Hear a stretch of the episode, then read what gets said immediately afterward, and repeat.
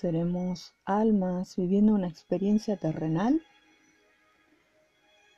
¿O un cuerpo físico viviendo una experiencia espiritual? Mucha gente habla del dolor en el alma o que hay que sanar algo en el alma.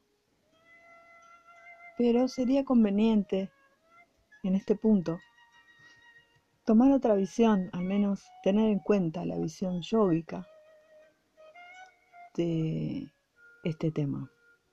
¿Cómo puede haber algo para sanar en el alma si las enfermedades solo se dan en un plano físico y mental?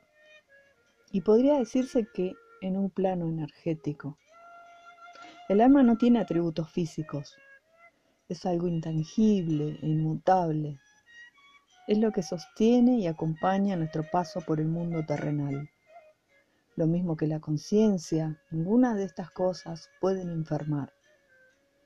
Algo puede considerarse enfermo o patológico desde el punto de vista mental o físico, o decir que un desequilibrio se desarrolla en el plano energético.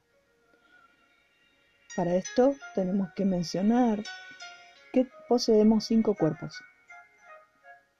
Pranamaya Koya, que es este cuerpo energético.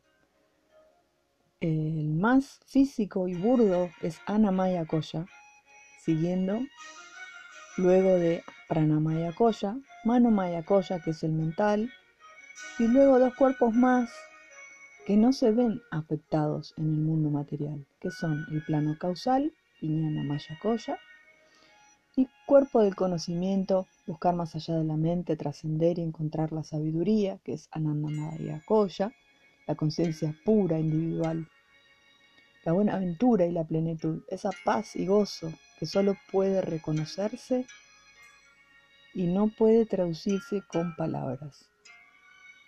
Es cuando más cerca estamos de conocer y sentir la unión con un todo, que es la conciencia universal.